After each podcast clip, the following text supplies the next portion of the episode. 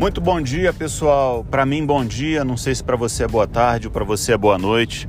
Eu sou Marcelo Almeida. Nós estamos aqui mais na Voz da Integridade, inaugurando mais uma temporada.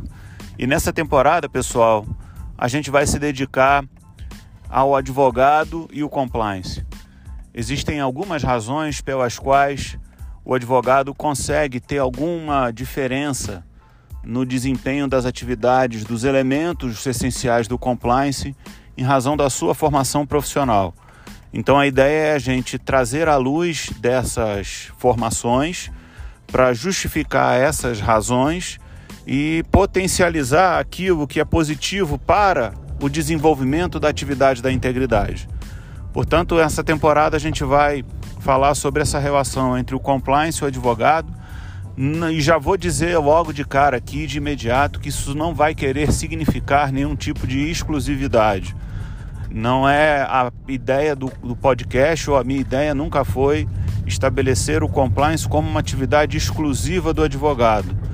Até porque hoje o mundo contemporâneo ele clama para que a gente desempenhe atividades cada vez mais multidisciplinares. Portanto, imaginar que é, alguma determinada profissão vai ter a exclusividade no desempenho de alguma das habilidades do compliance é realmente não reconhecer a necessidade de nós sermos multifacetados, buscarmos múltiplos conhecimentos para que sejamos profissionais mais completos no desempenho das nossas atividades profissionais, tá certo? A primeira coisa que o advogado precisa fazer são escolhas, né? E às vezes ele é convidado a fazer escolhas logo assim que ele sai da faculdade, sem ter muita certeza de quais são os caminhos que ele vai trilhar, né? Ele pode prestar um concurso público, ele pode abrir o seu próprio escritório, né? desenvolver propriamente a sua atividade profissional. Ele pode ser um advogado associado, ele pode ser um advogado seletista, né? ou então ele pode dar continuidade a um escritório familiar que a sua estrutura familiar já permita que ele desempenhe essa atividade. Né? Portanto, vamos percorrer essas escolhas, falar dos prós e contras e vamos ver como é que o compliance é, tem uma atuação transversal, qualquer que seja essas escolhas que o advogado venha fazer para o desempenho da sua atividade profissional. Né? A primeira delas é o concurso público. Né? O concurso público é muito sedutor, os salários eles são é, elevados, né? garantem é, um patamar de vida confortável, mas não enriquece, né? Nós sabemos que o serviço público não é dado ao enriquecimento das pessoas, é dado uma contraprestação de serviço de utilidade pública para gerar um benefício também público, né? Então, imaginar que o servidor público vai enriquecer no Brasil, no contexto contemporâneo, é não conhecer a realidade do serviço público nacional. Portanto, se a finalidade pela qual o advogado busca uma alternativa a concurso público para ter sucesso profissional atrelado ao enriquecimento, talvez esse não seja o melhor caminho. Talvez ele tenha que refletir melhor para saber se é realmente esse a vertente que ele quer desenvolver profissionalmente ao longo da sua carreira. Até porque, pessoal, os mecanismos de integridade e compliance estão aplicados aos serviços públicos. Né? Você tem hoje mecanismos legais previstos nas contratações públicas, licitações, contratos, determinados valores variando de estado para estado, de município para município. Você vai precisar apresentar programas de integridade para prestar serviço público como contratado. Portanto, na essência, o serviço público hoje tem a integridade. Você tem unidades de integridade instaladas em vários ministérios é, aqui em Brasília, onde eu estou, né, no governo federal também, né, em vários lugares, você já tem unidades dedicadas a tratar do tema integridade para é, permitir que esses valores sejam é, permeados no âmbito da administração pública, no caso aqui na administração pública federal, e certamente vai contaminar as administrações públicas estaduais e municipais. Portanto, se a alternativa é o enriquecimento, é, não é o serviço público o melhor caminho, né? Então tem que ter muita sabedoria e veja que o serviço público conta com mecanismos de integridade atrelado às suas atividades, né? Uma outra vertente seria o desempenho do próprio escritório, abertura do próprio escritório de advocacia para que pudesse, portanto, é, o sujeito ter aí é, o seu empreendimento, o seu sonho de ter o seu nome na parede, né, né, realizado, né. Esse escritório ele tem alguns custos, né? O empreender inicialmente tem alguns custos, o que pode significar é, muita, é, muito esforço no início para que você possa pavimentar um caminho de sucesso. Então, o advogado que trilha esse caminho, ele tem que estar muito atento a todas as etapas que vão ser percorridas para que ele alcance uma rentabilidade desejada, para que ele tenha sucesso profissional naquilo que efetivamente ele imagina como sendo é, uma tônica de geração de riquezas e geração de propósitos, sobretudo, né? E nesse particular, o compliance contemporaneamente pode fazer uma diferença muito grande na carteira de serviços que o advogado vai oferecer no mercado. O compliance é muito desejado pelas organizações contemporaneamente, é, é exigido, como já falamos, de contratações públicas, então pode ser uma vertente muito interessante para o desenvolvimento da atividade da advocacia no escritório privado. Pode ter, por exemplo, um escritório dedicado somente a isso né?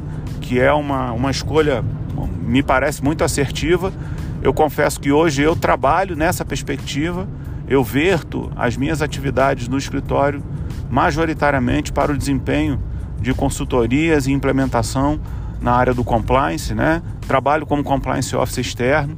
Se vocês tiverem curiosidade, Compliance 180 graus no YouTube, você vai ter acesso a um vídeo da minha história, você vai saber tudo aquilo que eu já percorri para poder alcançar um patamar de ter abundância nas escolhas e não ficar refém de escolhas que me são oferecidas, né? Então é uma vertente bastante interessante. Tem os custos iniciais como um principal desafio, né, que você precisa enfrentar, mas me parece também ser uma alternativa muito interessante e é a alternativa que eu é, é, tento empreender hoje. Então eu acho que sejamos todos nós muito bem sucedidos nessa escolha. Você tem também o advogado seletista, né, que é contratado e, e efetivamente desempenha uma atividade dentro do escritório institucionalizado, né, que tem um plano de carreira, que tem uma série de perspectivas é, profissionais que dão escolhas ao advogado dentro daquele escritório para o desenvolvimento das atividades. Geralmente esses escritórios estão têm carreiras categorizadas, júnior, master e sênior, com benefícios atrelados ao aumento de rentabilidade, com progressão funcional. Então também é uma, é uma escolha bastante interessante para o advogado que é, queira fazer dessa alternativa uma alternativa de ganhos e rentabilidade, né? Isso tem uma relação muito próxima com aquele advogado que inicia a sua atividade profissional, às vezes como um paralegal, se forma dentro do escritório, vai agregando valor à sua profissão dedicada àquele escritório de advocacia. Eu conheço muitos colegas meus que entraram em escritório de advocacia é, antes mesmo de se formar e elegeram o próprio escritório em que já trabalhavam como estagiário, foram progredindo para paralegal, depois entrou num plano de carreira do escritório e hoje tem muito sucesso profissional, estão muito satisfeitos, né? E aí sucesso profissional, leia-se satisfação pessoal, tá certo, pessoal? Cada um tem a sabedoria de fazer as melhores escolhas para sua vida, né? Então estão progredindo, estão conseguindo ter sucesso.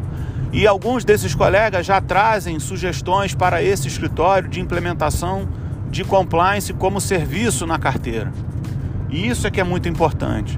É você, a despeito de ser um, um servidor público, empreender propriamente o seu escritório de advocacia, estabelecer-se como seletista num escritório, desempenhando atividade profissional, você conseguir ter o olhar de implementar sempre novos serviços na medida em que a sociedade vai evoluindo, na medida em que as atividades comerciais vão progredindo, vão se atualizando e vão exigindo cada vez mais do advogado um posicionamento assertivo com relação à prevenção de conflitos, para que a gente possa proteger reputacionalmente as organizações e evitar que se tenham ganhos ou perdas, é, ganhos espúrios ou perdas é, evitáveis. Né? Essa é, é a grande dinâmica do compliance e a razão pela qual, me parece, a gente consegue alcançar os empreendedores para gerar o convencimento necessário à implementação de todo esse sistema protetido, de que a integridade, que o compliance, o programa, o sistema de integridade, o programa de compliance pode oferecer, tá certo? E por último, pessoal, tem as empresas, é, as empresas não, perdão, os escritórios de advocacia familiares, né? Às vezes tem um tio ou uma tia, um avô ou uma avó, uma mãe ou um pai que já é advogado e o, o advogado recém-formado resolve, portanto, dar continuidade ao empreendimento familiar, né? E com alguma liberdade, porque afinal de contas gera-se nele uma expectativa de que ele consiga satisfazer, a, satisfazer os seus próprios interesses e dar continuidade àquilo que o, que o familiar já começou. E talvez essa continuidade possa ser uma grande armadilha, viu, pessoal? E isso é um ponto de atenção nessa vertente, se for a sua escolha. Porque muitas vezes você é convidado a dar continuidade sem saber exatamente se é isso que você quer. Coloca-se sobre os seus próprios ombros uma responsabilidade que muitas vezes você não quer assumir que é a responsabilidade de empreender ou dar continuidade a uma atividade familiar. Então tem que ter muita sabedoria e às vezes coragem para você tomar uma decisão de não continuar, para você tomar uma decisão de fazer aquilo que é do seu verdadeiro interesse, aquilo que você está vocacionado a fazer para o resto da sua vida. Isso pode não ser coincidente com a empresa familiar.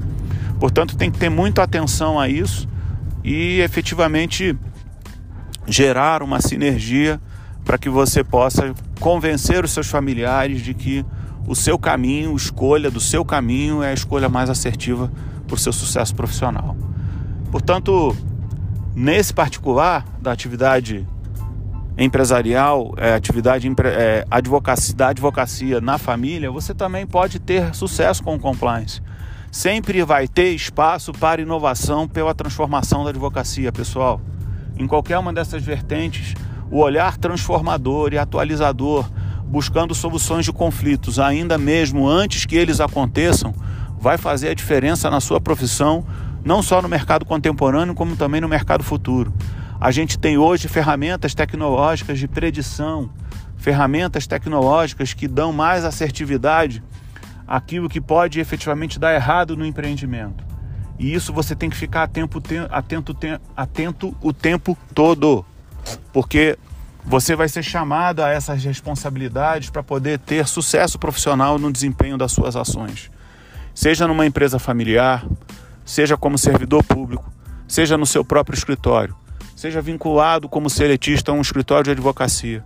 Você é advogado recém-formado, você é advogado que está em busca de novas perspectivas profissionais e tem que ter a mentalidade de abundância, tem que mirar a transformação na sua advocacia para você sair do patamar que você está hoje, para que você possa alcançar mais, mais rentabilidades, a rentabilidade que você deseja para satisfazer os seus interesses pessoais, os seus interesses familiares, seja trocar um carro, seja comprar um terno novo, seja viajar com a sua família, seja dar uma condição melhor para os seus filhos, para sua esposa, né? realizar um sonho. O sonho tem que estar na meta das suas ações profissionais diariamente realizadas. Então dê espaço para essa alternativa e um convite que eu faço a você. Dê espaço para a transformação da advocacia pelo compliance. Ao longo da série, eu vou dar uma, uma variada é, cesta de escolhas para que você saiba que o compliance pode trazer essa transformação da advocacia e você pode ter muito sucesso profissional. Eu espero que você tenha gostado desse áudio. Eu espero que você sempre continue conosco. Eu espero que você assine o nosso podcast, você continue nos seguindo. A gente vai sempre ter aqui uma série que vai trazer informações importantes sobre integridade, sobre compliance e sobre a potencialidade transformadora que isso pode gerar na sua vida, na sua profissão, no desempenho das suas atividades e no aconselhamento dos seus colegas para que a gente sempre trilhe uma jornada com muita integridade ao longo das nossas vidas. Um forte abraço, pessoal, e até o próximo episódio.